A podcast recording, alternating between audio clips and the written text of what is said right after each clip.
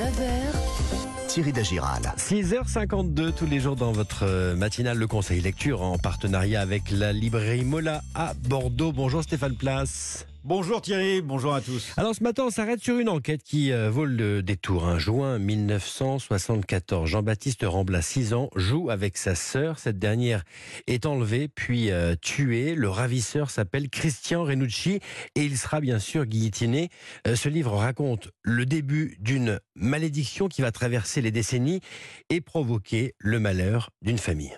Oui, alors c'est un récit doublement intéressant. D'abord parce que l'on revisite une affaire criminelle que nous croyons tous connaître, mais en général, dès que l'on en reparle, la discussion tourne autour d'un doute, celui qui plane encore sur la culpabilité de Christian Ranucci, condamné et guillotiné pour le meurtre de la petite Marie Dolores Rambla, 8 ans, enlevée au pied de son immeuble, retrouvée morte deux jours plus tard. C'était en 1974. Avec son livre Le pullover rouge, Gilles Perrault avait remis en cause ce verdict. Le débat qui s'en est suivi a fait passer la douleur des parents au second plan. C'est en tout cas comme cela que les proches l'ont vécu. Et ce que raconte très bien Agnès Grossman, cette journaliste explique aussi comment, 40 ans après, le propre frère de Marie Dolores est devenu lui-même un criminel. Émilie Sabatier est libraire chez Mola. Et la façon dont la famille, et spécifiquement ce petit garçon, vit le meurtre de sa sœur. Il faut imaginer un immeuble, sa sœur est d'un côté, lui part de l'autre côté, il revient chercher sa sœur, elle n'est plus là. Et finalement, effectivement, sa culpabilité est tellement forte qu'il en devient un meurtrier. 40 ans après donc le meurtre de sa petite sœur, Jean-Baptiste Rambla tue à deux reprises deux femmes, en 2004 puis en 2017.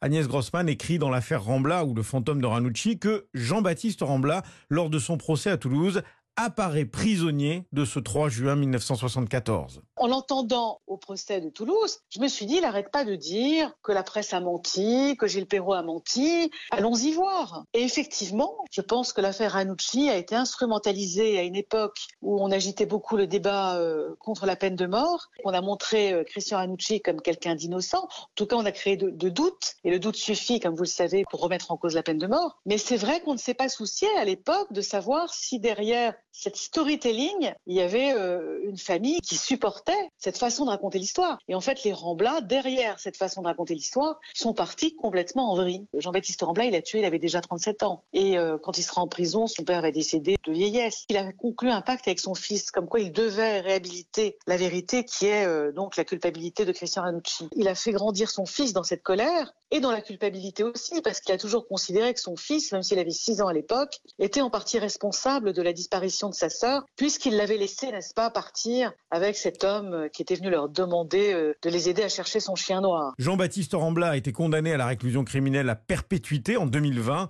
Il a renoncé à un procès en appel. L'affaire Rambla ou le fantôme de Ranucci est paru aux presses de la cité. Merci Stéphane, on vous retrouve un peu avant 9h euh, moins le quart.